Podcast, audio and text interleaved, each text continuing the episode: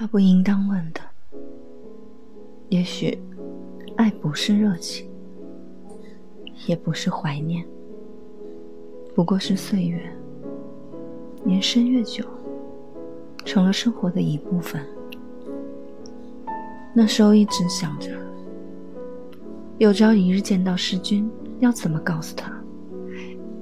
也曾经屡次在梦中告诉他过，做到那样的梦，每回都是空醒的。